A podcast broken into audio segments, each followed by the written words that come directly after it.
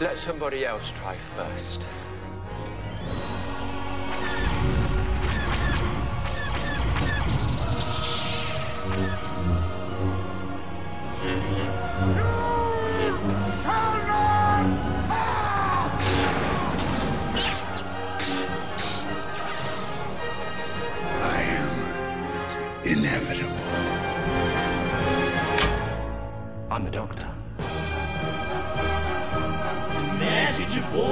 Podcast.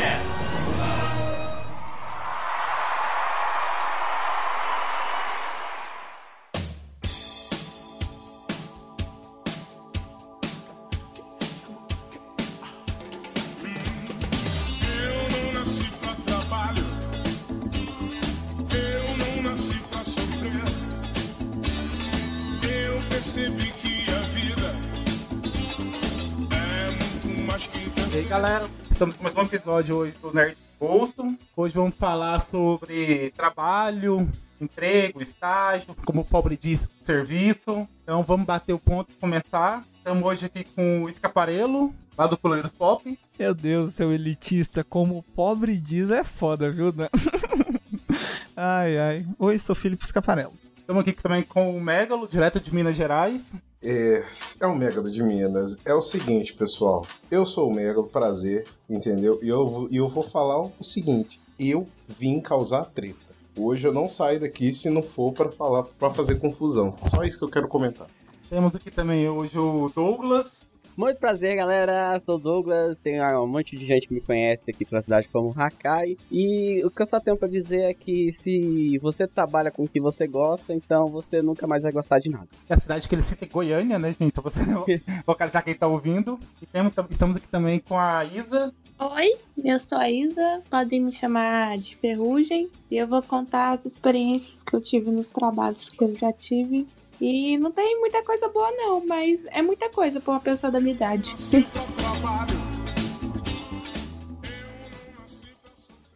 Bom dia, vamos levantar da cama que quem faz dinheiro deitado é puta. Beba álcool com o estômago completamente vazio, acredite no seu potencial, reaja a salto, goze dentro. O filho só vem se for da vontade de Deus. Acordou, depois das seis horas é vagabundo, levanta desgraça.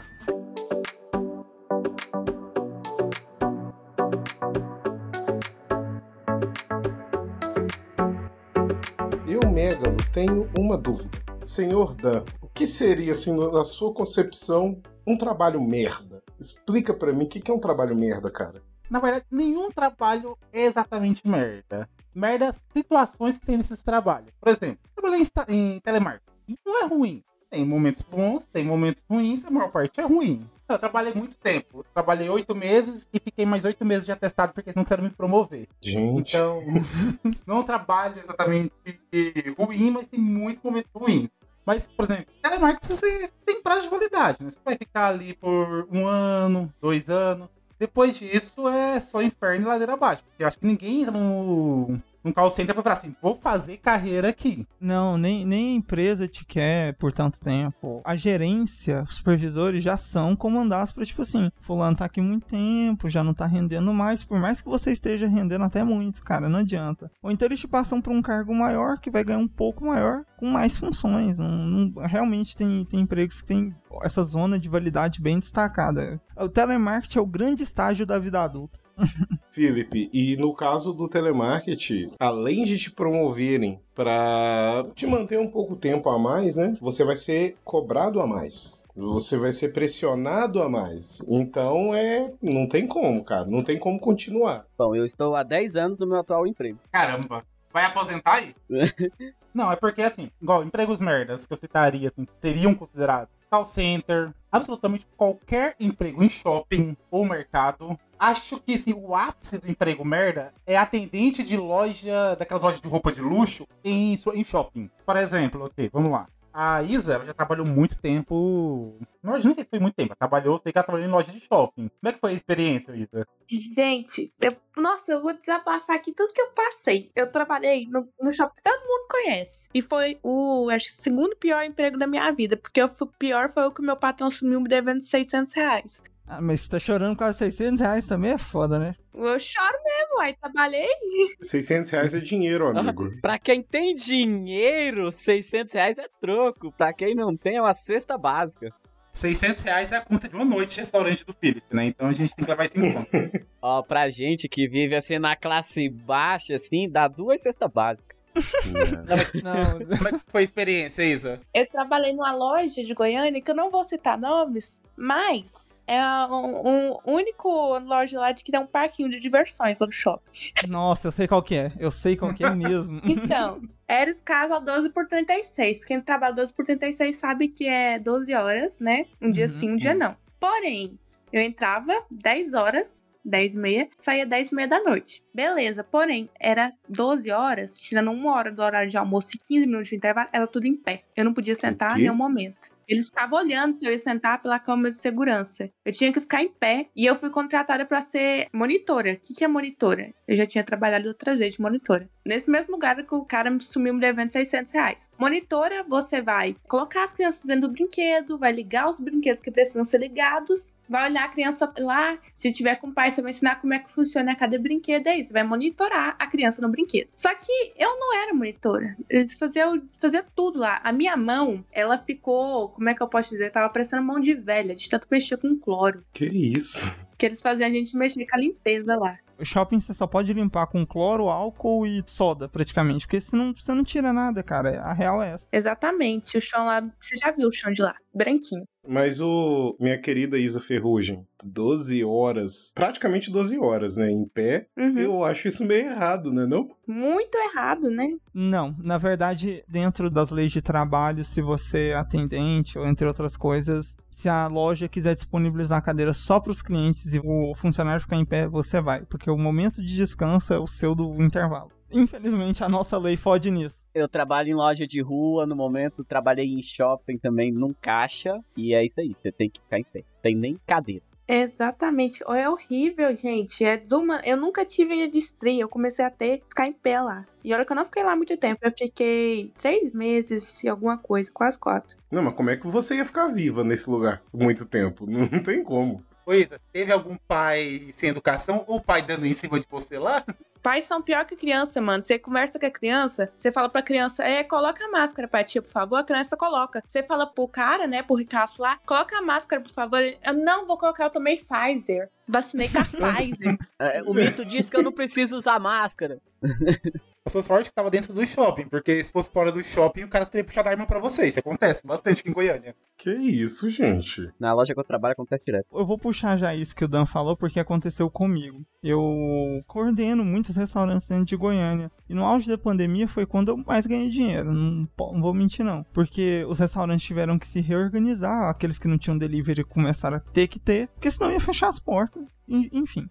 E aí eu estava fazendo consultoria exatamente num dos que eu citei até lá no grupo. Que fica ali no Marista, inclusive, um setor, para quem não conhece, ouvintes do Brasil inteiro, é um setor muito famoso aqui de Goiânia, que até se tornou piada recente do Porta dos Fundos. Então, tipo, é um setor bem de gente rica mesmo. E aí eu estava lá na hora de almoço conversando com o pessoal do iFood e tudo mais. E aí entrou um senhor sem máscara. Quando já tinha liberado meio a meio, né? Podia entrar, as pessoas tinham que marcar a hora e tudo mais. E lá um restaurante à la carte. Então a gente precisa ter uma regularização de, de hora e tudo mais. Esse senhor entrou. E entrou já sem máscara. E antes dele pedir uma mesa, cardápio e tudo mais, eu falei: o senhor pode colocar máscara e tudo mais, porque não pode tal. Porque se a polícia vê o senhor aqui dentro, a gente que toma multa e blá blá blá. E ele falou: não, eu quero que se foda, não sei o que. Meu presidente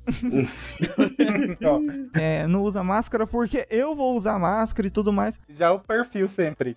Aí, eu, como não levo desaforo pra casa, eu falei, cara, eu quero que você enfie seu presidente no cu. Eu quero simplesmente que o senhor coloque a máscara, porque senão eu vou ter que mandar o senhor sair daqui. E aí, a conversa foi agravando, ele saiu. Ele voltou com a arma carregada e colocou bem na minha testa. E ele falou. O quê? Foi. Bem-vindo a Goiás. Aham. Goiânia é isso aí. eu não vou colocar máscara porra nenhuma. Você tem que saber qual é o seu lugar. Aí eu falei assim: o meu lugar é onde eu devo estar e eu tô cumprindo a lei. E você vai sair daqui e colocar a máscara sim. E ficou essa discussão e todo mundo falando: mano, você vai levar um tiro. Eu já teria desmaiado. Não e eu não, eu tava de boa. Eu tava cara, eu tava numa tranquilidade, assim, que eu sou muito tranquilo.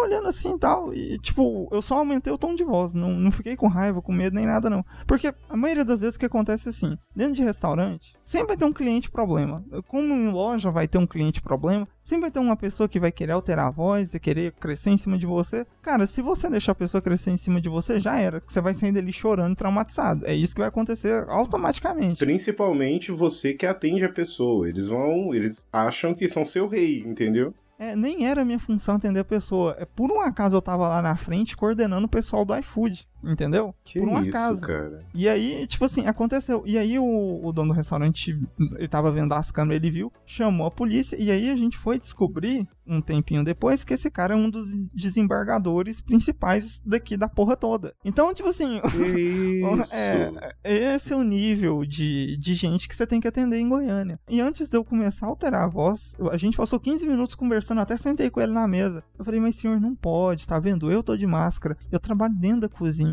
Os meninos do iFood, eles nem entram aqui direito no restaurante, mas eles não podem pisar aqui dentro sem máscara. Eles não podem pisar aqui dentro nem com capacete, nem com máscara. O senhor sabe que é a lei, não sei o que. E ele já tava naquela pompa toda, eu até eu lembro de ter usado o discurso. Mas já que seu presidente é, segue a lei, é ex-militar, não sei o que, se orgulha disso, o senhor devia seguir a lei como todo bom cidadão, como todo cidadão de bem. O senhor não podia estar passando esse papelão, não. Aí eu ainda usei uma criança que tava olhando torto. Eu falei, olha lá, a criança dessa vendo um velho desse fazer isso? Não, não pode, senhor, que isso?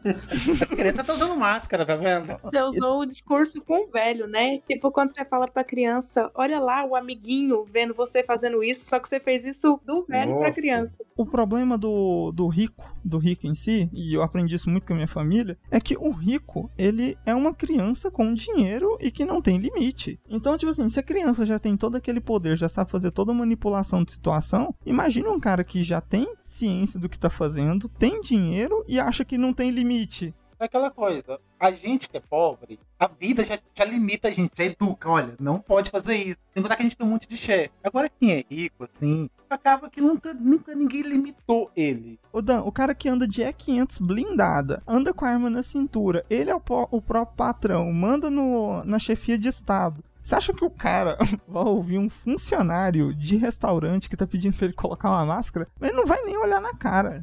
A diferença é que esse quis discutir e aí ele achou alguém que ia peitar ele e ficou nisso. Não, é. A diferença. A diferença é que esse pegou uma arma e botou na tua cara. Quando eu falo colocou na minha cara, é de encostar na testa e dar pequenos empurrões. Ficou um pouquinho da marca ainda. Ele. O não, policial- pera. Ele chegou a te tocar? Tocou, tocou com a arma na testa. Não tô falando, tipo assim, ficou na minha frente apontando, não.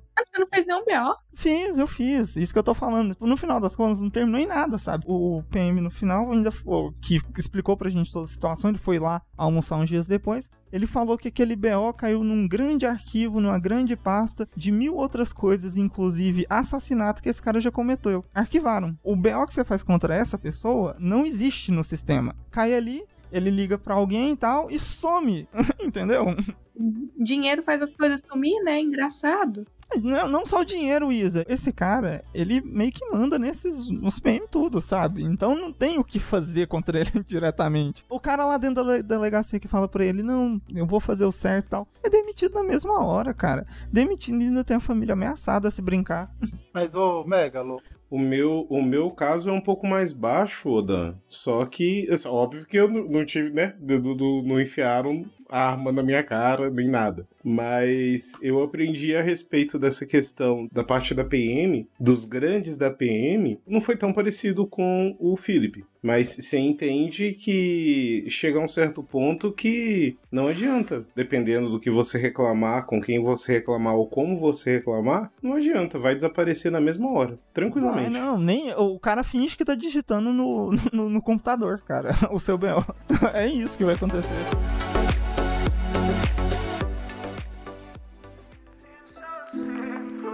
Mano, eu tô puta. Eu tô puta, mano. Eu quero matar até o diabo na minha frente. Eu não vou trabalhar dia 24, mano. Vou trabalhar fazendo o quê, caralho? Puta que pariu, mano. Eu tô puta, vai se fuder.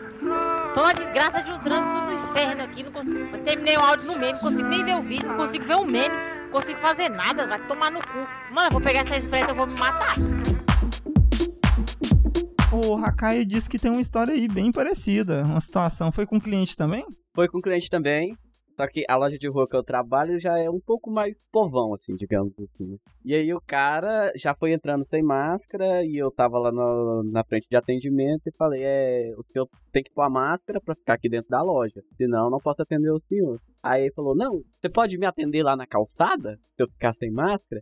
Aí eu fui, falei, olha, é o seguinte, também não. Ah, não, mas eu preciso comprar aqui e eu não preciso usar máscara. Aí eu fiquei, pera, por que o cara não precisa usar máscara? Não, é, é de lei, o senhor tem que usar máscara, porque o vírus está por aí, se espalha, todo o protocolo que a gente usa lá na loja, né? E aí ele falou: Não, eu não preciso usar máscara. O meu pastor orou por Ai. mim e tirou qualquer maldade de mim. Eu estou livre desse vírus. Se você quiser, eu te levo na minha igreja também para ele te libertar. Se você olhar atentamente, esse cara tinha uma luz em volta dele que protegia do vírus. Com certeza. Aí eu virei pra ele e falei: Do que que o senhor precisa? Fica lá na calçada que eu pego aqui. Mano, eu, eu fiquei tipo. louco a gente trata assim. Cara, eu queria, eu queria muito desbloquear o shield de Deus. Eu queria, porque o, que essa galera faz em nome de Deus, eu vou te contar, porque não tem cabimento, velho. Não trabalhei só com, com isso, eu trabalhei na área de fotografia, agência tudo mais. E a pior coisa é cliente religioso, na minha opinião. Porque, pra mim, um problema sanitário, ele acaba se agravando ainda mais quando você tá colocando sua fé em cima da vida comum de todo mundo. E isso acontecia direto. Eu já tive patrão religioso, inclusive, que também andava armado dentro da gráfica que eu trabalhava. Ele era um gráfico como tradição do Brasil, toda gráfica é familiar, a maioria dela. Raramente é uma empresa e tal. E aí, ele brigava muito com a esposa dele, que ele tava pra divorciar, tinha três filhos que não faziam nada da vida, já velhos, que viviam só sugando dinheiro. Então, ele tinha dois assuntos comigo sempre. Eu nunca gostei de futebol. E ele sempre chegava pra mim pra conversar sobre o Vila Nova, que é um time goiano. E, e- e eu não sabia nada, eu só ficava fazendo, hum, nossa, isso aí, que legal, nossa, essa nova contratação, hein, agora vai ser show. Era isso, meus comentários de NPC padrão. E a, Não, outra, perfeito, e a perfeito. outra era constantemente ele tentando me converter quando ele via que eu ia com camisa de banda pra gráfica trabalhar. Que a gente não tinha Já me uniforme. aconteceu isso na loja também. É, É, não, eu, tipo assim, eu tava com a camisa, cara, se eu não me engano, bem poseragem mesmo na época, era do Slipknot. A camisa clássica que tem todos eles mascarados e tudo mais. E aí, eu, eu lembro que eu cheguei e ele me olhou assim e ele, é, vamos conversar. Vem aqui na minha sala depois que você terminar isso com esse cliente aí. Cheguei lá e ele já colocou a Bíblia em cima da mesa. Ele falou, a gente precisa conversar um pouco sobre Deus dentro dessa empresa. Porque é, a gente vê como os jovens como na sua idade estão perdidos não sei o que e tal. E, mano, eu não sei como essa conversa que foi longuíssima e eu não prestei atenção em quase nada, terminou com ele me mostrando a arma dele. Ele falou: Não, isso aqui, se o cara vier aqui dentro e tal. Cara, eu, eu realmente eu não sei, foi de 0 a 100, porque eu já tava tão longe com a minha cabeça pensando nos meus problemas, no que, que eu tinha que fazer, trabalhar. Aí, tipo, Bí- do lado da Bíblia tinha uma arma. Aí eu fiquei olhando assim, meu Deus. E sem contar que teve uma vez que eu também dava caminhos de banda e no mesmo dia entrou um cliente que era muito petista. E falando do Louvre, não sei o que, mandando fazer adesivo. E meu patrão só to- toda hora ele passava na porta que toda hora ele tava ouvindo o cara falando alguma coisa sobre bem do Louvre e tudo mais e tal. E aí, no, quando o cliente foi embora, meu patrão apareceu armado na minha sala, coçando a cabeça assim com a coronha da arma, falando: Nossa, tem que matar um desgraçado desse, né? Nossa, se eu pudesse, não isso, sei o que e tal. É sério, é esse nível que era. Então eu trabalhava com um cara que era instável, totalmente instável, tanto que foi ele que me deu uma tesourada no braço, eu conto mais pra frente. Um cara totalmente instável, que batia na esposa, inclusive já bateu na nossa frente, na frente dos funcionários todos, e não eram poucos funcionários. E o problema é que todos os outros funcionários trabalhavam na produção. Eu trabalhava sozinho do lado dele, praticamente. Que eu era o único arte finalista e designer da gráfica, ele era eu. Então, toda vez que tinha um bel e tal, eu era o que escutava e via tudo. Era horrível, cara, horrível. Isa, você teve problema com cliente religioso já também? Olha, religioso não, mas agressivo já tive, né? Não a ponto de apontar uma arma pra minha cabeça, agora que eu tô assustada. Mas o cara, o dia que eu passei mal no- trabalhando, é, o cara falou que ia vir e esfregar toda a comida na minha cara, que eu trabalhava no restaurante. Hum, por quê? Que isso? Porque Ô, é tipo assim, demorou, né? Comida demora. O povo acha que você pede um delivery. O bonitão tá lá no condomínio dele, vai pedir um delivery. Ó o ódio. Você tinha o ódio Olha na o ódio voz. da voz, olha o ódio da voz dela. Ele acha que é instantâneo, mas sabe que é miojo. Coloca na água e pronto. A gente tem que ressaltar que é o bonitão que mora lá no condomínio. É o Acho- bonitão. O bonitão vai lá com o nome acho que é assim. Mas não, tem que passar por mim, né? Pra eu ver qual que é o pedido, anotar o pedido no sistema, mandar o pedido pra cozinha e tal. E é a segunda vez já que eu trabalhei com delivery. Aí, né, mandei pra lá e tal. E tava demorando, né? Porque demora. Entregador, eles acham que não existe trânsito, que o entregador vai voando. Entregador em dois minutos tem que estar na porta né, do cliente. É o que todo É, cliente sim. pensa. E eles não querem buscar na portaria, não. Quer que entrar dentro da casa do bonito. E se não for um entregador fake e for um ladrão? Qualquer pessoa pode passar por um entregador, colocar uma mochilinha lá e entrar no condomínio. Queria falar não, mas Acontece também. Aí, gente, ó, uma boa. uma- que- Quem não tem um emprego, olha só que ideia maravilhosa. tá bom, né? empreendedorismo. Oh, oh, nunca pensei nisso. Aí ele, ele demorou cerca de uma hora o pedido dele e esqueceram de levar a coca. Só que a coca não foi cobrada no pedido, até porque ele não pagou por Pix, ele ia pagar no cartão de crédito. Se ela não tava lá, ela não foi cobrada. Mas aí esse homem virou o cão em cima de mim e começou a me xingar tudo e me ligou e começou a xingar, falou que todo mundo era imprestável, que não servia pra nada, que a comida lá era ruim, que ele não gostou da comida, que não sei o que lá e que ele ia vir esfregar a comida na minha cara. Só que tem um problema, eu sou uma pessoa muito ansiosa. Eita, Sou uma pessoa TDAH. Aí eu fiquei muito nervosa. Ele começou a me ameaçar, que não sei o que lá. E acabou que ele nem foi lá. Mas ele falou que ia lá esfregar comida na minha cara, que ia quebrar minha cara e tal. E eu comecei a passar mal. Porque eu sou ansiosa, tenho ansiedade tacada. Aí eu comecei a tremer, a passar mal. E foi horrível, eu quase Que vomitei. Isso. Não, mas calma, ninguém. Não, teve, não tinha ninguém pra te ajudar, ninguém falou nada, não, ninguém fez nada. A minha patroa foi xing- xingou ele tudinho. Não, isso aí foi bom. Foi bom mesmo. A maior parte das patroas tacaria o foda-se pra você, deixaria você lá. Ela é surtada. Ela não podia trabalhar nas entregas, porque tinha outro menino que trabalhava, eu e outro menino. Porque ela é surtadaça, ela não sabe ter paciência com o cliente. Ela mandou vários clientes se fuder. Aí o marido dela, que é o dono do restaurante, ele tirou ela das entregas e deixou ela na cozinha pra arrumar delivery. Caraca, não, mas peraí, peraí. O marido colocou a esposa nas entregas? Caralho também, né, bicho? Pois é. Nem todo restaurante, restaurante classe A, feito que você trabalhou, né, cara? Não, não, não, não, não. Eu tô falando, não é isso que eu tô falando. Eu tô falando que o cara podia fazer a esposa de gerente, não. Fica aí nas entregas, que é a parte mais chata e mais difícil de se fazer dentro de um restaurante, cara. Lembrando que ele sabia o quanto ela estressava. Se ele sabia tá o quanto ela estressava, ele tinha colocado na entrega? Já sabia a esposa que tinha. Ele já sabia esposa que tinha. Pessoa armada em Goiânia, igual o Felipe citou, é uma coisa bem comum, na verdade. Eu trabalhei muito tempo numa distribuidora. Um dos meus primeiros empregos na vida. Distribuidora com meu irmão mesmo, trabalhava lá há décadas, literalmente há décadas, e me arrumou um emprego lá para poder trabalhar como designer. Não manjava praticamente nada dos programas. Aprendi na hora, consegui trabalhar, tava tranquilo. Só que aquelas empresas que é de família. O dono tá lá, a esposa dele é tesoureira, a cunhada é a gerente de RH, a amante é a recepcionista, e assim por diante. O, o- o cunhado é o gerente comercial. Não tô zoando, tudo isso é realmente verdade. A família do cara trabalhava inteira lá e tinha mais uma galera. Eram uns 90 funcionários mais ou menos, uns 20 era só a família do cara. É, trabalhei lá cerca de dois meses, tava ainda no período de experiência. Comecei trabalhando certinho como designer e começaram a me passar muita função. Começaram a me passar a poder é, fazer manutenção de computador. Inclusive, eu ia no escritório do da empresa, final do dia ali, que eu trabalhava mais turno da noite, todo mundo tinha ido embora. Ele ia pouco antes de mim, inclusive. Eu ia lá poder formatar o computador dele no finalzinho da noite, tava só aquele cheiro de quem bateu punheta por uns duas, três horas seguidas no escritório. Isso, Abriu o do cara lotado de vírus e de pornô. Era ridículo isso. O backup do cara era só pornô. Eu não tava me incomodando até aí. Até ele começar a me colocar, inclusive, pra poder empacotar coisa quando terminava meu serviço. Fui lá, expliquei que eu não ia mais fazer isso e que acúmulo de função era ilegal. Se eles continuassem com isso, eu ia solicitar ajuda do Ministério Público dar uma olhada, do Trabalho, desculpa, pra dar uma olhada.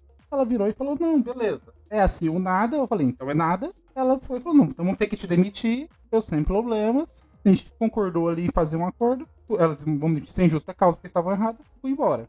Três dias depois fui buscar meu acerto. Tava faltando muito dinheiro no acerto. Muito dinheiro, assim. Coisa, o acerto era dois e pouquinho. Tava faltando mais de 900 reais. Era praticamente metade do, do negócio. Eu expliquei que tava errado. Eu mesmo fiz o cálculo online mostrei que tudo tava errado. Aí ela falou: não, é isso aqui, não posso fazer nada, é isso aqui, pronto. Eu falei, não, então vou ter que entrar na justiça, desculpa. Não posso. E vou ter que ver meus direitos. Ela simplesmente começou a gritar comigo, pegou o telefone, ligou no escritório do marido dela, que era um andar de cima. Dava pra ver, assim, é um piso abaixo, na verdade. Do escritório dela, dá pra ver ele com a janela que era janela transparente, porque ele gostava de ver os funcionários trabalhando o tempo todo.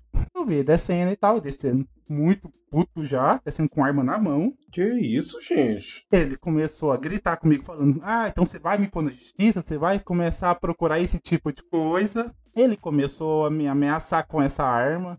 Ele percebeu que eu tava com o celular na mão. Ele achou que eu tava gravando o que tava acontecendo. Tentou tomar meu celular, eu não deixei. Me agrediu, assim, tipo, da coronhada e tudo, colocar arma na cabeça, disse que ia me matar. Nesse dia, por coincidência, o meu irmão tava fazendo trabalho na rua. Então, meu irmão lá, ele é vice-diretor da empresa. Tipo, hoje em dia é praticamente o dono. E ele não tava lá nesse momento. Então, rolou tudo isso. Eu consegui sair de lá porque um outro pessoal que trabalhava lá conseguiu me ajudar a sair, mas saí de lá bem é, machucado e tudo. Cheguei em casa literalmente chorando, porque realmente fiquei assustado, estava machucado e tudo. Que isso? Pegaram o, na época eu morava do lado da casa de um policial. Esse policial, ele viu eu chegando, a gente tinha uma proximidade. Ele viu eu chegando, viu o jeito que eu tava, me perguntou o que aconteceu. Expliquei pra ele, a gente foi lá, tudo. Esse policial conseguiu resolver com o cara, deu uma peia nele e tudo, mas não resolveu tanto assim no final. O meu irmão ficou do lado do cara, falando que eu não tinha o direito de falar que entrar na justiça contra o chefe dele, porque ele deve muito pro chefe dele, então eu também devo por causa disso. Ah, a gente ficou tá muitos zoando. anos sem Ah, se mano. falar, a gente ficou uns 4, 5 anos sem se falar por causa disso.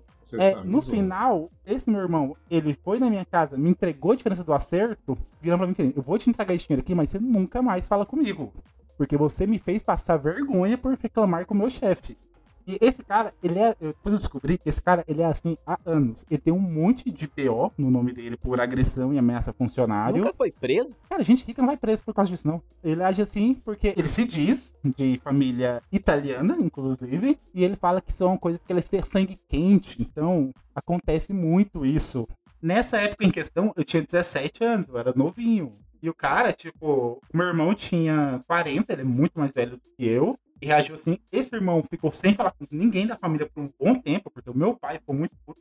A desculpa, inclusive, do ter sangue italiano foi o meu irmão que deu pro meu pai. Falando, não, é porque tem sangue italiano, vem de família que fazia parte de máfia, então ele tem todo esse. Ele é todo emocional. Sim. O sobrenome do cara não tem nada de, de italiano, não tem nada. Era Silva. É. Eu ia citar o sobrenome que eu acho que não pode. Essa é uma experiência assim, que eu tive muito ruim. Foi uma das primeiras experiências muito negativas minhas. Foi meu primeiro emprego, praticamente, de carteira assinada, entre aspas.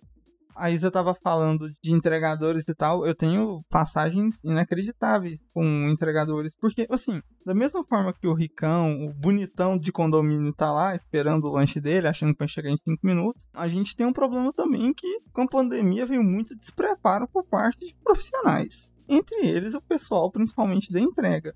Um dia, eu recebo uma pessoa no, no restaurante falando: Mano, aconteceu um acidente aqui na, na quadra de trás de vocês. Tem como vocês verem na câmera de segurança aí a, a filmagem pra eu pegar a gravação pra mostrar que a pessoa que tava errada que bateu em mim pra eu mandar pro seguro? Seguro ativar e tudo mais, que seguro é um saco. Beleza. A gente tá lá vendo a gravação, de repente o segurança me chamou. Ele falou: vem cá rapidinho. Olha, dá uma olhada aqui no- nessa gravação. O que, que a gente viu? A gente viu um entregador que tinha acabado de sair ali da, do restaurante indo pra pracinha da parte de trás. E a gente, tipo assim, ele não foi fazer entrega. O que, que ele tá fazendo? O cara simplesmente pegou a Coca-Cola, 2 litros que ele tinha pegado pra enviar pro cliente, abriu, colocou num copo, começou a fumar. Chegou outros dois caras, ele encheu o copo de todo mundo e completou a coca que ele tinha tomado com água de torneira da rua. Cara. É, de sacanagem isso. Meu Deus. Que isso, gente? Mano, mas a, a Coca chegou no cliente violada, mano. Eu ia sentir a diferença na hora. Não, sim, então, e o restaurante já tava recebendo muitas reclamações por causa do, das entregas. Outras, outra delas foi uma maravilhosa. De repente tô lá no restaurante, uma pessoa começa a ligar muito brava no telefone. Aí eu falei, calma, não tô entendendo nem o que a senhora tá querendo dizer. Me liga, por favor, no, no meu WhatsApp, passei meu número pessoal. E ela mandou uma quantidade enorme de áudios, mas eu não ouvi nenhum. Eu só baixei a foto que ela tinha mandado. Então, o que que acontece? Ela pediu uma marmita, a marmita tava lá toda montadinha e tudo mais. Ela pegou da mão do entregador, que foi a única pessoa que tocou na marmita depois do restaurante, que saiu fechadinha. Inclusive, alguns restaurantes aqui de Goiânia lacram de uma forma muito boa a marmita para ela chegar mais quentinha e tudo mais. Só que essa tava. É, todas que esse cara tava fazendo tava chegando sem esse lacre. Por quê? O cara tava comendo. E só que o, o erro dele não foi só comer. Porque quando a mulher abriu a marmita, tinha uma bituca de cigarro dentro da marmita.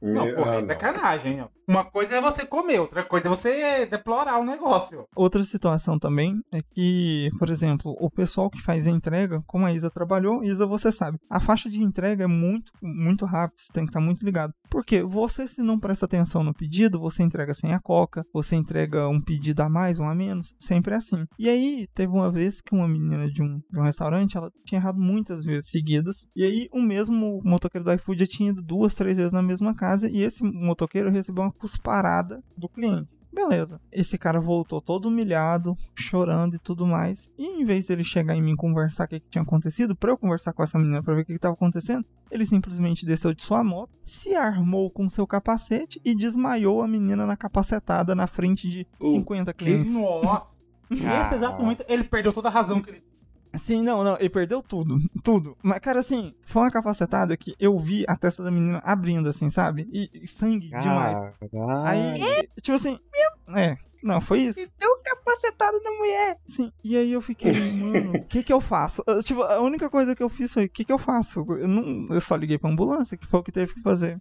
E, e briga é muito. Eu tava até comentando com o Dan que em restaurante, briga é muito comum. E quando você chefia um restaurante, seja coordenando, seja sendo o chefe de praça, é, é, um pouco complicado, porque você tem que se ligar em tudo e no dia a dia de todo mundo. Por quê? Por exemplo, um exemplo que eu dou bastante dentro dos que eu já trabalhei. Muitos homens gostam de futebol, muitos garçons gostam de futebol. Então, às vezes, o time do cara perdeu na quarta-feira, na quinta-feira ele vai chegar enfesado, muito provavelmente. Que o time dele perdeu, já junta os problemas da semana e tudo mais. Então, qualquer pessoa que for falar alguma coisa com ele, ele vai estourar muito fácil. Então, eu já tive hum, várias situações que eu tive que é, praticamente imobilizar duas pessoas que estavam tentando se matar a facada dentro de cozinha. Já aconteceu de cozinha que, que eu estava chefiando, de churrasqueiros se matarem. Os caras estavam falando de brigando, coisa comum. E alguém xingou a mãe do outro. coisa o cara comum. simplesmente pegou aquele espeto super quente e atravessou o fígado do outro. E aí, não. Cara, foi automático. O cara morreu em dois minutos. Não deu tempo de chegar a ambulância nem nada. E eu simplesmente, olhando assim, eu falei, ai, mais um local que eu não vou trabalhar. é isso, cara. Cozinha Que é um local. isso? Não, cozinha é isso, né? Já falou uma vez. Não, cozinha é Que isso. isso, ah, Se você não tiver ligado, a galera já vai trabalhar estressado. É, é estressante. É, o pessoal sempre pergunta assim: ah, você que trabalha com cozinha, é parecido com essa chefe, tem aquela pressão. Cara, assim, no geral não tem. Tem quando tem movimento. Porque quando tem movimento, você tem que preparar 30 pratos, mais 50 para iFood, mais 20 para Uber Eats, e tem garçom te cobrando toda hora, e tem gente cobrando garçom, então vira aquela pilhinha de nervo, mas que no final do dia você toma o seu banho e vai embora para casa tranquilo. O problema é que sempre vai ter alguém que vai caçar confusão, porque se o garçom lá na frente foi xingado, ele vai chegar descontando no auxiliar, o auxiliar vai ficar estressado e tudo mais, vai errar em pedido, vai entregar pro garçom, o garçom vai ser xingado de novo e vai ficar nesse indo em volta até que um vai puxar a faca pro outro. Ou então, como um grande amigo meu fez, o, a gente tinha um chefe, inclusive, que é um dos jurados do Masterchef. ele, é, na época de estágio nosso, esse cara sempre foi muito folgado tudo mais. Ele é uma pessoa muito difícil, muito difícil. E ele estressava todo mundo dentro da cozinha. Ele é um cara que simplesmente chegava e ficava pelado na frente, independente se tiver homem ou mulher, trocava de roupa ali na frente nossa mesmo. Linguiça! Chouriço! Isso nas vezes que quando a gente não ia é, buscar ele, todo cheirado, sim, de cocaína, dentro de outros bares que outros donos falavam: Ó, a gente colocou ele aqui dentro do carro dele, tava causando confusão, então venham buscar ele aqui, pelo amor de Deus, que a gente não tá dando conta mais, senão vai vazar, alguém tira foto, a gente não quer que o cara se exponha assim. Então já teve várias situações assim. O problema dele é que ele tem uma mania muito triste, que toda vez que ele chega em você, é tipo assim, primeiro dia que você trabalha lá, ele coloca apelido em você. E esse amigo meu, ele chamava de gordinho. Inclusive o Luiz Felipe, que já participou lá no Fuleiros, é um grande chefe de cozinha também. E aí ele chega, ele tem uma grande mania de chegar e dar dois tapinhas no seu rosto, sabe? Ele, eu cheguei, gordinho, dando dois tapas no seu rosto. E aí, nesse Nossa. dia, a gente tava muito estressado, era muito pedido, ele já tinha enchido nosso saco pra caralho. Tava devendo salário pra todo mundo, inclusive. E aí ele chegou e fez, e aí, gordinho? O Luiz é o seguinte, ele não é uma pessoa violenta. Até ele tá estressado, como qualquer outra pessoa. E ele é muito forte. Então, na hora que o cara fez isso, ele simplesmente deu um mata-leão, desmaiou o cara. Desmaiou assim, ele deu um mata-leão e começou a subir. Todo mundo ficou com medo do- dele quebrar o pescoço do cara. E aí a gente começou a segurar as pernas do cara. Então ele largou o cara no chão, só caiu. Praticamente foi um traumatismo craniano ali. E aí, pra piorar a situação, ele foi dar uma bicuda na boca do cara desmaiado. Vamos trabalhar? Não. Hoje você vai trabalhar comigo. Eu não quero. Vai trabalhar comigo. Eu não quero trabalhar. Deixa minha roupa aí, Renato.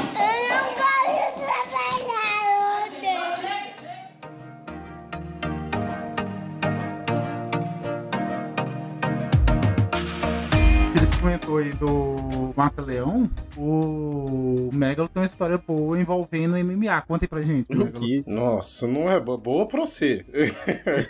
é boa pra você. Porque socorro. Oh, que nojeira, gente. Eu, eu trabalho também, faço serviço, né? Uns bicos aí de vez em quando. De filmagem, fotografia. E teve uma época que eu trabalhei muito filmando luta de MMA. Principalmente quando explodiu pelo Brasil. Ah, MMA isso, MMA aquilo. Todo mundo é lutador de MMA tal. Perfeito. Anderson Silva no auge. Nossa, Anderson Silva no topo. Aquela... Aí eu virei, virei e falei, tá, essa vai ser a minha nova, meu, meu novo foco. É aqui que eu vou fazer a minha vida. Vou pegar uma câmera, beleza. E eu fiz amizade com uma pessoa que trabalhava na área. E ele virou pra mim e disse: Megalo, meu querido, vamos fazer filmagem tal. Você, você é um excelente fotógrafo. Você consegue filmar também muito bem. Vamos. Aí eu tô empolgado, né? Aquela- sabe aquela criança pura? Era eu. Eu fui fazer o, a, a filmagem. Ô pessoal, pelo amor de Deus, nossa, eu, fica, eu fiquei em pé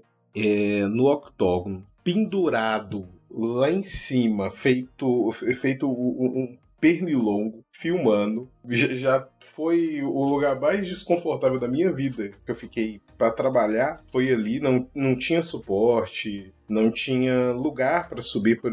Eu tinha que conseguir alguma cadeira para conseguir subir no octógono para poder filmar as pessoas. Eu não podia aparecer em fotografia. Todo mundo me xingava. O povo reclamava. O povo, o povo só não me batia porque eu não estava na altura deles. Aí beleza. Quando chegou no finalzinho do evento, esse cidadão que, que me chamou para trabalhar com ele virou para mim e falou: "Ô Megalo, eu quero que você filma é, as últimas lutas. Eu quero que você filma dentro do octógono a parte do descanso do, do, do lutador, a parte da entrada do lutador. Eu quero que você filma pela parte de dentro. Aí eu falei, beleza, fui, né? Todo humilde. Fui direcionado para um lutador e esse lutador, ele com certeza ele tinha apanhado muito, só que não não, não visível. Não sei se vocês conseguem imaginar, não dava para ver do lado de fora, mas a parte de dentro que vocês costumam chamar de boca estava toda destruída.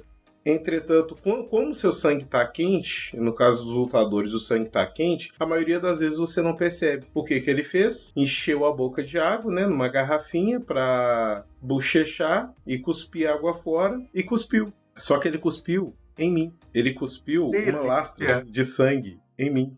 E veio sangue, e veio dente, E DST. é, não, com certeza. Ali. Algumas DST, mas coisa boa, co- coisa, coisa normal. Molhou a câmera, isso estragou a câmera que não era minha. O cara que inclusive disse que eu era o melhor fotógrafo que ia trabalhar para ele a partir dali. Inclusive me cobrou A partir daí, to- todos os outros eventos que eu ainda tive coragem de trabalhar, ele ainda me cobrou essa câmera, entendeu? E o bacana, vocês estão comentando de DST, vocês acreditam que nem eu nem pensei em fazer exame de doença nem nada. Até agora. Até agora. Até esse momento. Não é. Caralho, se, se alguém, se alguém cospe na rua e eu piso, eu já quero fazer exame, cara. Só pra você ter ideia. Você é germofóbico, né, cara? É complicado, não, é complicado. Eu fui trabalhar. Aí, assim, tudo bem, né? Até aí tudo bem, é o melhor. É, Não, é até aí. É, por incrível que pareça, até aí tudo bem. Depois disso, o que, que eu pensei? Não, vou trabalhar melhor. Eu acreditava, não vou falar que eu comecei a acreditar. As pessoas começaram a colocar na minha cabeça e eu aceitar que eu tava errado de ter sido cuspido pelo lutador. Então eu falei assim, não, eu vou melhorar. E comecei a fazer outras coisas. Comecei a fotografar, comecei a fazer vídeo, comecei a fazer live, comecei a editar. Né? Aí eu comecei, eu entrei na, na- no ramo de edição, inclusive. E o cidadão bonitão, como a, a nossa querida Isa gosta de dizer, né? O bonitão gostosão lá. O bonitão falou: ah, não, já que ele tá fazendo, eu não preciso, por exemplo, manter esse funcionário. Ah, mas já que ele tá fazendo isso também, eu não preciso manter esse outro funcionário. Aí eu fazia serviço de quase 10 pessoas. Mas você ganhava o salário dos 10? Não, essa não.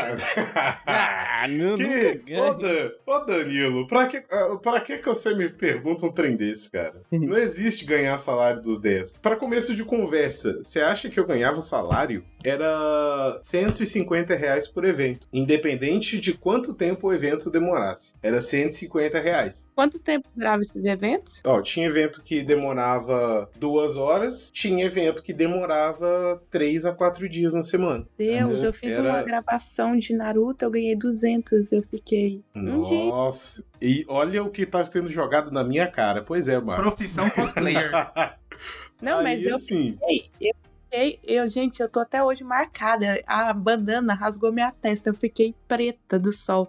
A parte, assim, de mim ficou vermelhona e depois ficou tipo assim, tô sorvete napolitano. Mas, Luísa, a gravação foi pra o quê? É uma peça teatral. Aí vai ser exibida no YouTube. Eles vão fazer outras coisas lá com ela, publicidade, sei lá. Essa é o termo eu nem li direito, eu só aceitei. É, Ela tá, cuidado, ela tá cuidado. gravando uma paródia pornô e nem sabe.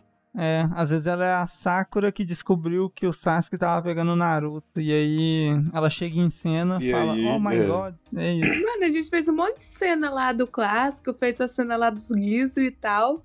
Foi um trabalho muito bom. Eu nunca tinha sido chamada pra fazer nada de cosplay. E você foi embora primeiro que o Naruto e o Sasuke? É. Nossa. Eu era o Naruto. Oh, ixi. Ela era olha Naruto. só. Ela era o Naruto, Ela era o Naruto. A criancinha falou: Mãe, ele é mulher. Destruiu uma infância ali. A- anime eu nunca tive problema. Eu sempre fiz. Não, nem foi trabalhos, não. Foi, foi mais por brincadeira mesmo. Essa questão do MMA, o que me fez sair mesmo, o que me fez desistir completamente, foi quando me chamaram finalmente para poder fazer um- um- um- uma empresa, né? E. Que eu falo, ó, agora nós vamos fazer os eventos, somos nós que vamos criar os eventos, somos nós que vamos filmar, somos nós que vamos eh, vender o ingresso. E eu, eu me chamo de burro, pessoal, porque eu era. Eu, eu era muito sonso. Eu gosto de usar esse termo, eu era muito sonso. Quem fazia tudo era eu. Criar ingresso, vender ingresso, procurar lutador, Caiu numa sociedade de um homem só. é- Era uma sociedade. Tinham, tinham três pessoas. Tinham três pessoas, mas era só eu que trabalhava. E além de fazer tudo, eu ganhava só 20% do lucro. Que nem. Que eu, que eu não duvido que não era o lucro total. Eu não duvido que eu não era o lucro total. Aí teve o dia fatídico, né? O dia que eu virei e falei: não, chega dessa porra, acabou. Que foi o dia do, dos ingressos. Que eu vendi um grupo de ingressos, foi o maior evento que nós fizemos. Aí o mestre, né, o cara, o, o mais cabeça da situação, virou pra mim e falou: Ô Megalo, tá faltando dois mil reais de ingresso. E eu falei: Uai, mas tá tudo registrado. E tudo registrado, tudo que vocês podem imaginar. Ele falou: Pois é, cara, não vai dar não. Então, infelizmente, tipo, vou cortar aqui, tá? O seu valor, o, o seu pagamento, pra quitar esses ingressos que você deixou passar. e depois e você não repete isso mais não. Aí eu abandonei. Aí eu larguei eh, esse mundo do MMA. Caralho, Que cara filha da puta. E bota filha da puta nisso, não. Ô, Douglas, você contou só aquela história do cliente, mas trabalhar em, história- em loja de rua tem muita loucura. Como é- a, a loja, a loja que você trabalha vende o quê? Ó, atualmente eu trabalho numa loja voltada para artesãs de costuras e bordados.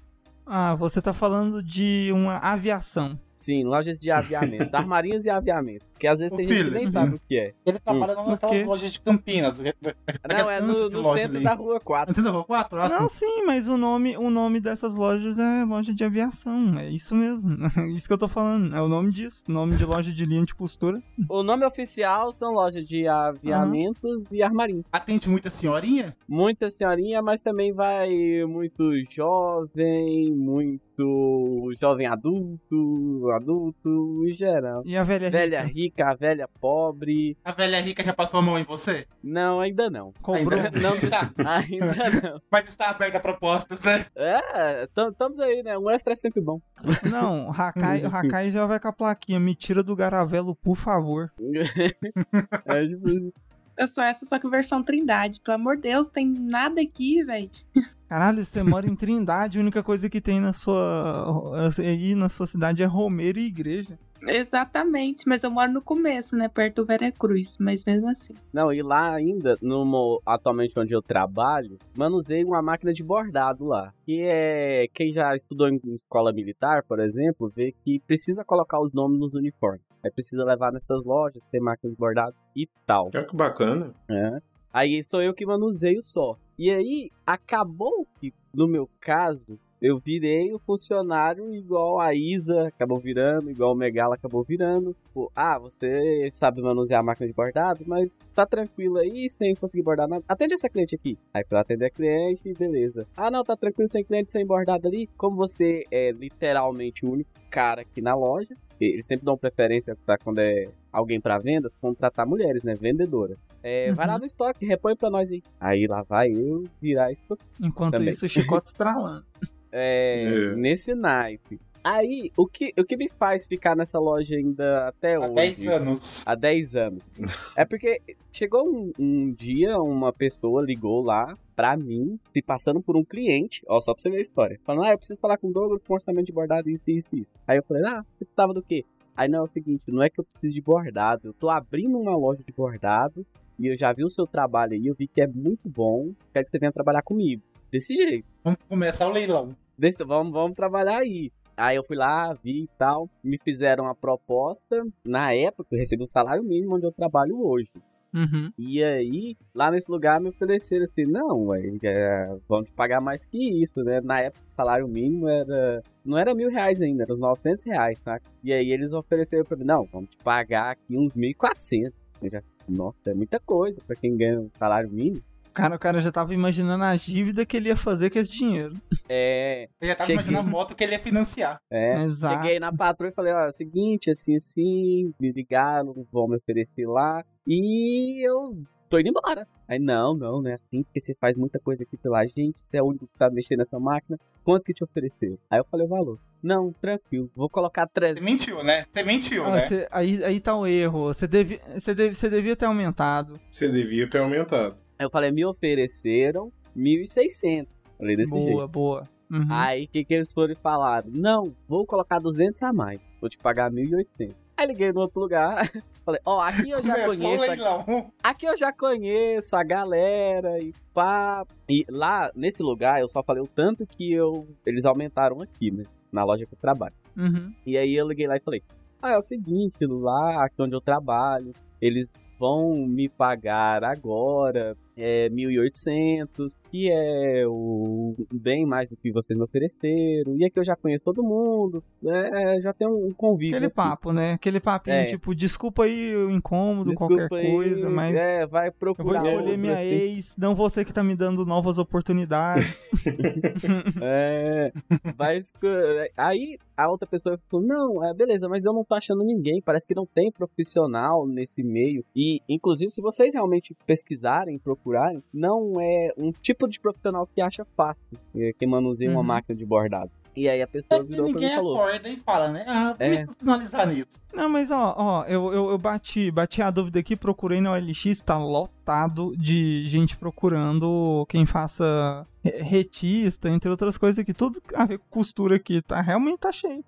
Que gente isso, procurando cara? quem ó. faça, não gente quem trabalha, né? O pessoal quer Sim, sim. alguém pra fazer, não aprender a fazer. Aí, enfim, liguei no lugar e falei, olha, é o seguinte, eles vão me pagar aqui 1.800. Eu falei o que a loja ia me pagar, pra ver se eles estavam realmente interessados em me pegar lá ou não, ou se era só jogando um verde. Aí a pessoa me mandou um áudio, no, na época eu já tinha um WhatsApp, que eu até consegui usar como prova, né? Pra depois a minha gerente atual não ficar achando que era eu que tava inventando os preços. Falou, pago dois mil reais aqui. Ó, Desse jeito. O cara já ia receber dois salários mínimos na- naquela época, hein? Naquela época. Sim. Naquela Uhum. época. Aí, aí eu mostrei o áudio, né? Falei, olha, tá aqui me ofereceram isso, o pessoal me ofereceram 1.800, são 200 reais a mais, é irrecusável. Aí a pessoa foi e falou, ó, te ofereço 2.200, se oferecerem mais, você pode ir embora. Não vou continuar esse leilão. Falou pra mim desse jeito. Uhum.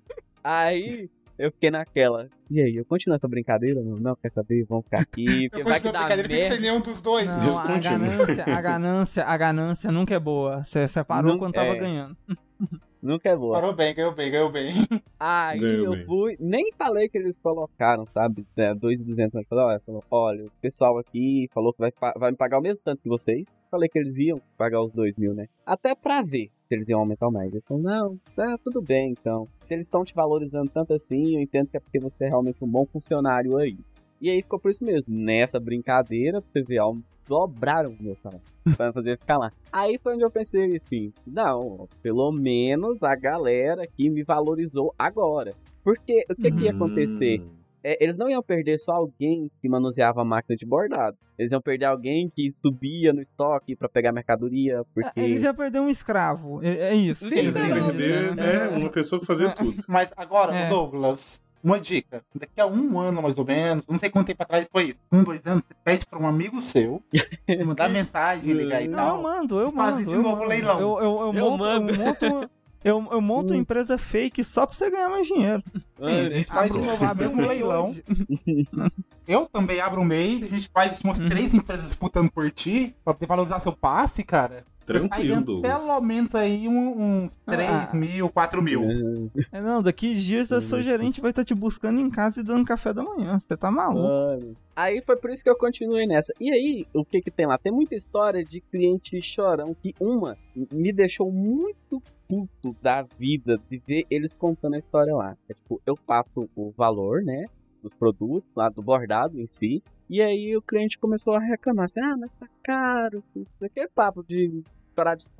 E aí, nessa, falei, ah, eu penso que dá pra fazer, vamos fazer menos aqui pra ser mais barato. Não, me faz um desconto, me faz um desconto, não sei o quê. Aí eu, não, deixa eu pensar aqui. Nessa, ele recebeu uma ligação. E aí na ligação ele começou a falar, ah, não, não, sim, minha passagem pra Miami já tá marcada. Já tô indo pra lá. O alarme do celular, sabe? Né? É, é, Não, não. Ha- é, Hakai, você esqueceu de falar que na hora que ele foi atender, ele tirou o iPhone dele 13 do bolso. Foi tipo isso. Não, e o que, que É. o cara tava me chorando? Era tipo um bordado de 5 reais, saca? ah, não, não, não. Queria não, que fizesse não. a 3 reais, sabe? Um negócio assim. Não, peraí. Ah, você tá me zoando, cara. Não tô zoando. Sério? Isso acontece muito. Eu Mas vendo eram quantas unidades? Não, era tipo 4 unidades. Eu sei que dava uma 20 conto, média era 20 uns- conto. É, ele queria pagar Não, 15 reais. Era um negócio assim, saca? Eu achei que ia, tipo, sei lá, umas mil unidades, sabe? Que era no volume, eu quero ter Não, não, desconto. nem Não, mas se for, no volume, se for no volume, a gerência mesmo faz o desconto, nem é o, o cara que faz tudo na loja, não. Não é- E aí, velho, o cara começou a falar da viagem dele lá pra Nova York, que ele não, tá, não sabia o que, que fazia, porque o dólar não tava valorizando tanto, e o dinheiro dele, quando caísse pra lá, não ia ser muito, ele só ia conseguir. Aí ele falou o nome da cidade lá. Eu sei que era um. Não, não era um, um subúrbio e nem era um bairro muito importante lá, mas era, era um bairro mediano.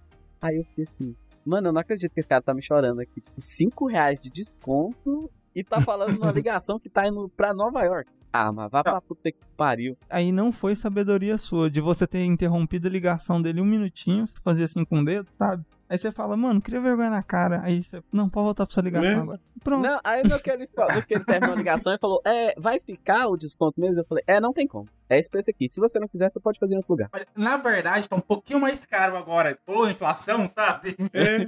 Acabou de Não, de que, que, a mesmo. nossa, nossa loja só recebe em dólar. É, e é, loja, lá acontece muito isso, saca? A pessoa vai comprar uma agulha de um real e às vezes fala, ai, você vai me cobrar essa agulha? Tipo isso, saca? Vai me cobrar um real? Aí você fica tipo, mano, é dinheiro, você entrou aqui pra comprar agulha, você sabe que você tem que pagar um real. Na gráfica que eu trabalhava, tinha muito disso que lá, lá produzia muito cartaz. Esses cartazinhos de venda amarelo com vermelho, sabe? De oferta, vende e tudo mais.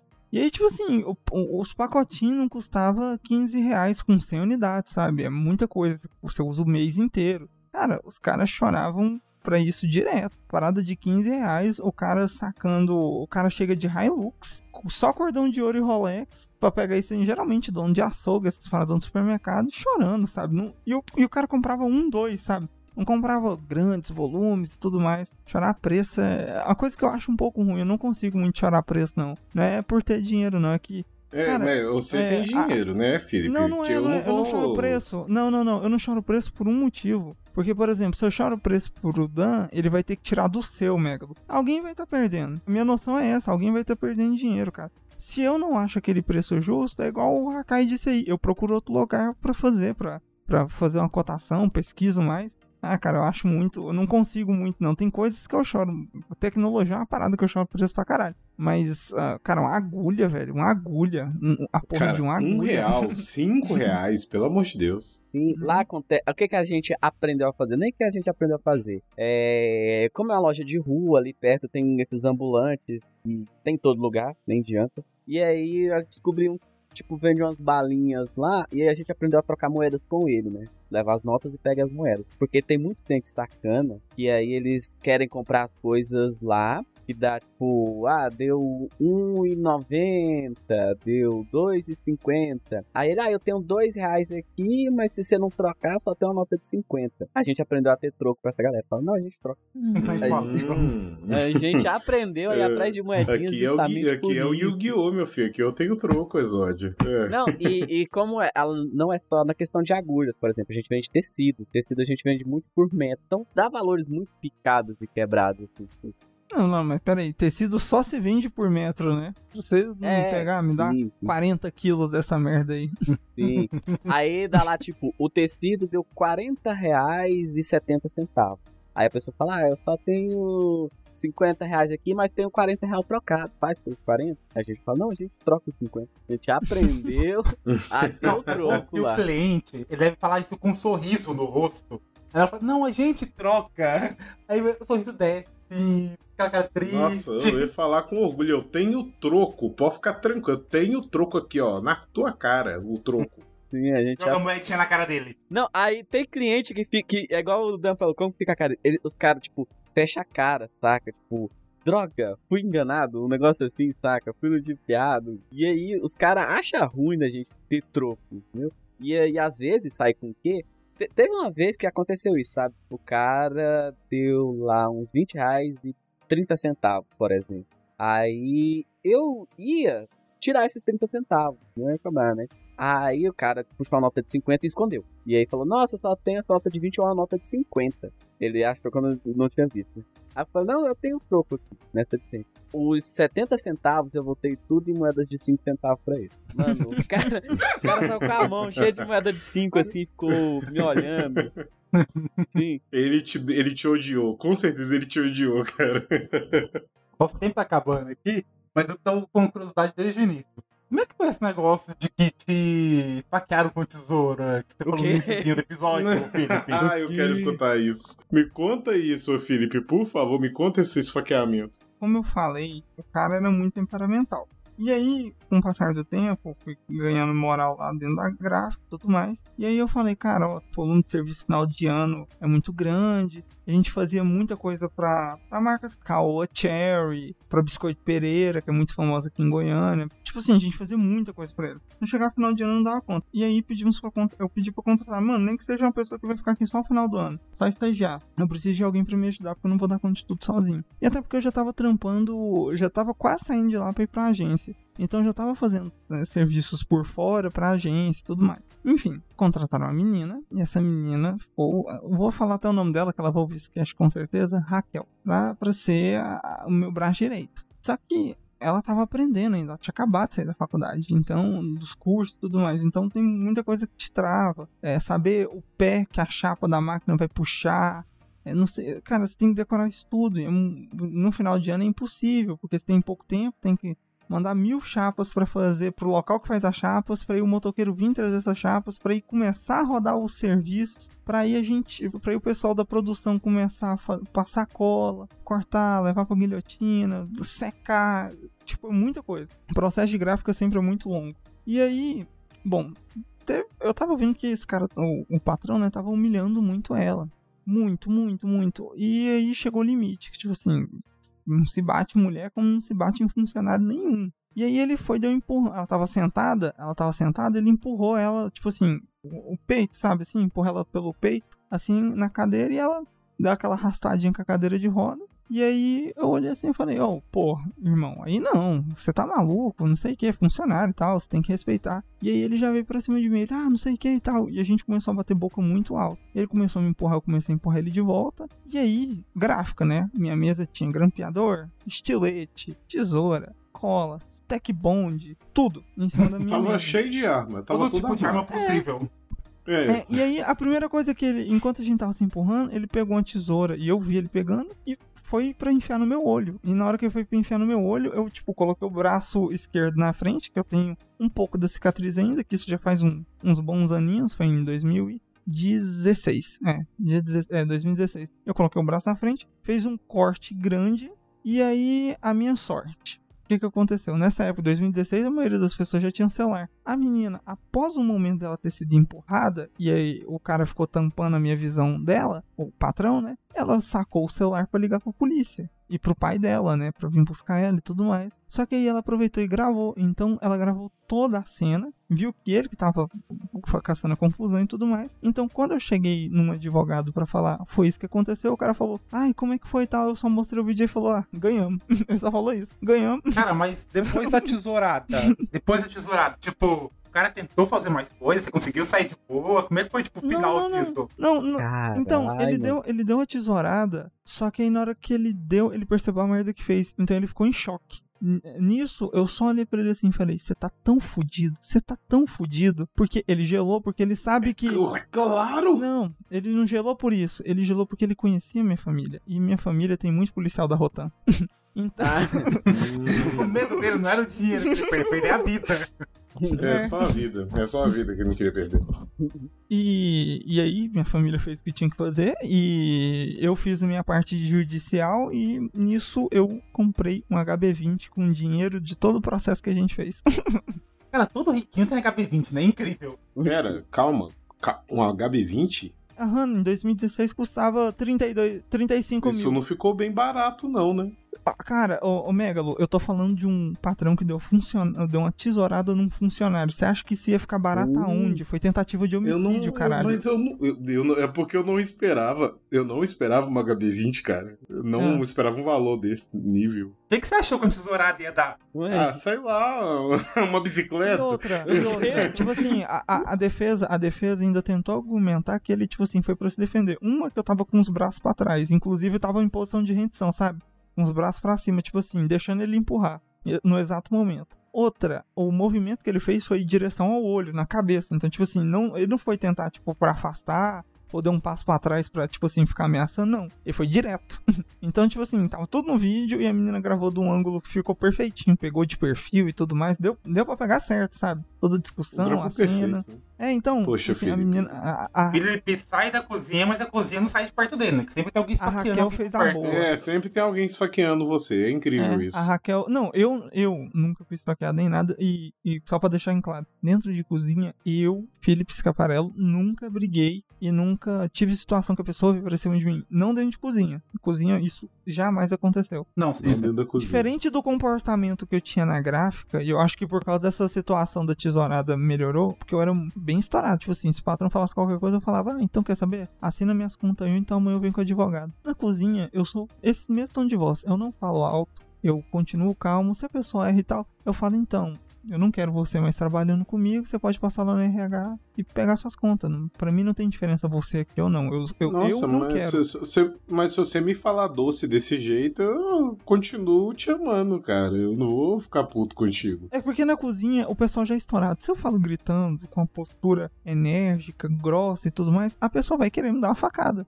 Então pra que, que eu vou correr esse risco? Cara, a pessoa é um problema na cozinha, é um problema no trabalho, você só dispensa. É só isso, você não precisa ficar. Ai, meu Deus do céu, você é trouxa, sei, sabe? Você não precisa mandar áudio de 20 áudios no WhatsApp da pessoa falando o que, que ela errou. Não, você fala, você senta com a pessoa e fala: olha, não tô gostando do seu rendimento, não serve pro tipo de cozinha que eu procuro, com a qualidade que eu tenho. Eu não vou colocar meu nome numa cozinha que tenha você, então, por favor, eu quero que você saia. A gente paga os encargos, paga tudo. Já falei com o dono daqui. É, vai estar tudo certinho pra você. Comigo você não trabalha mais. Só isso. Eu, eu, eu- eu tento ser o mais franco possível. Demitindo em qualquer lugar eu faço Simples isso. e direto, né? Simples e direto. É, tipo assim. Até porque o Felipe ele teve, como já contou, muito chefe merda em estágio e tal. Ele aprendeu o que não fazer, né? Ele olhava o cara assim, isso daqui eu não então, vou repetir. É, não, não é. Cara, toda vez eu vi o cara gritando. Cara, você quer que o funcionário tenha rendimento como se ele tá sendo humilhado 24 horas por dia no trabalho? Não tem como o cara ter rendimento nenhum. Não tem como ter rendimento quando você chega 8 da manhã feliz e o cara nem te dá bom dia, ele já fala por que, que essa porra tá aqui, entendeu? Porra, pra quê, velho? Não, não tem porquê. Você fala baixo com a pessoa, a pessoa vai te entender. Ela pode até se sentir ofendida uh, por que ela foi demitida e tudo mais, o jeito que você tá falando. Mas é menos do que você chegar gritando e batendo na mesa. Isso não existe, velho. É, mano. E é sempre aquela, né? Nunca sabe como que a pessoa tá também. Porque o- É, hoje não, é um patrão tentando também. esfaquear, dar uma tesourada no maluco. Amanhã pode ser esse funcionário chegando uma finalização pra esse patrão. quando trabalhava, o, o dono de lá ele gosta de gritar e tal. Desse jeito, sempre foi desse jeito. Ele passou a ser gente agora, depois que eu treinei ele. Por quê? Porque eu cheguei nele e falei assim: seguinte, quem que te garante que do jeito que você falou com esse garçom aí, ele não tá com a arma dentro daquele carro dele, ele não vai te fuzilar aqui na porta depois? Quem te garante que ele não vai te chamar ali no cantinho pra conversar e te dar uma facada?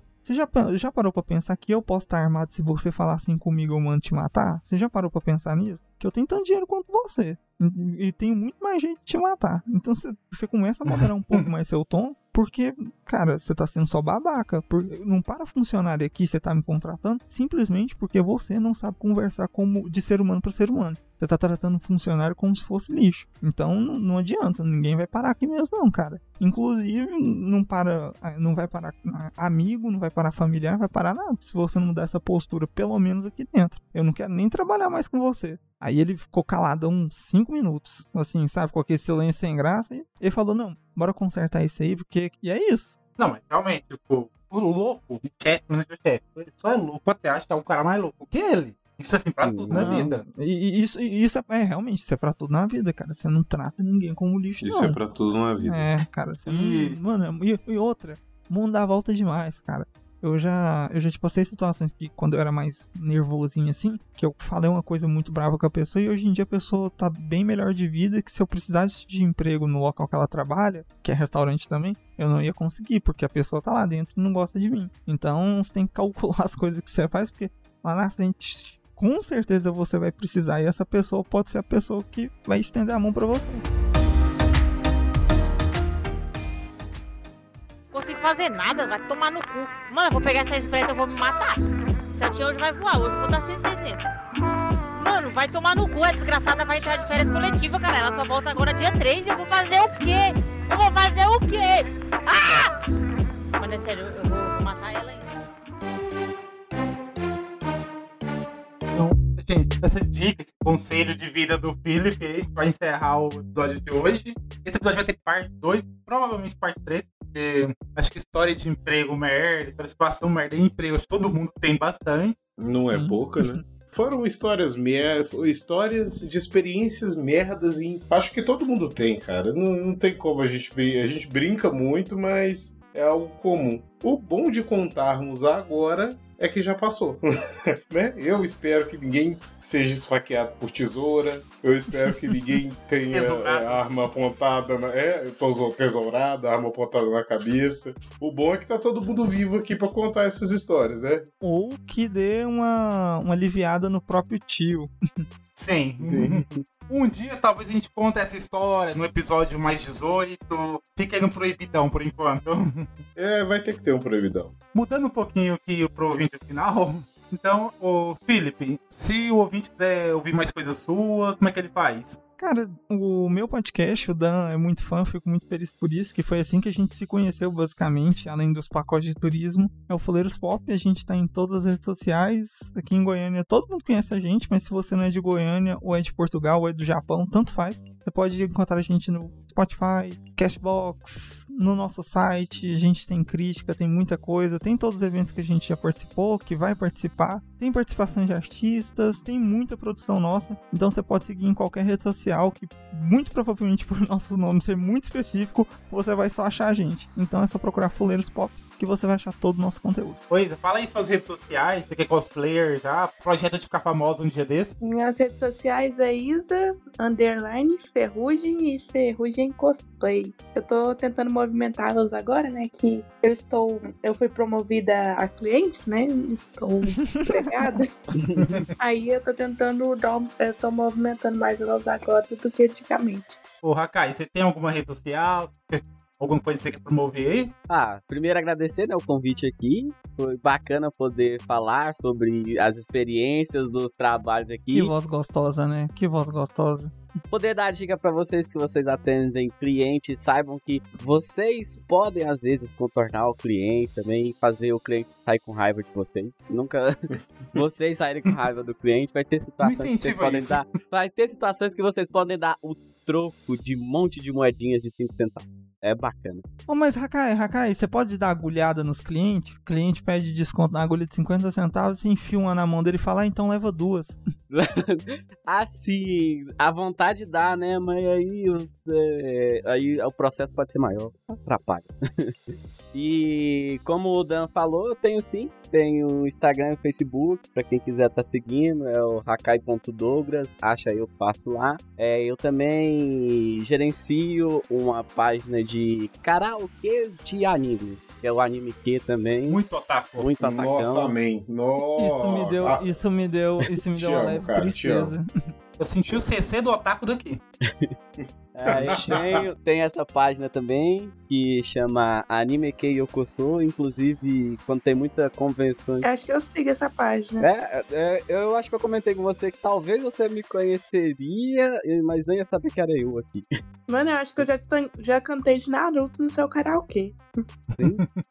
Tá lá Muita na página. coisa de otaku rolando aqui hoje. E a ladeira só fica mais íngreme. E a ladeira só desce. Eu, não é por nada não, eu também sou otaku. Mas pra não ser mais ofendido pelos outros, né, por certas pessoas aqui, vamos deixar pra próxima. Ô Dan, rede social, rede social, quer encontrar Megalo, cara? Nerd de bolso. Quer conversar comigo, quer contato comigo, é só me procurar no Nerd de Bolso que vocês acham lá. Então, gente, é isso. Muito obrigado aí por todo mundo que ouviu. E até a próxima.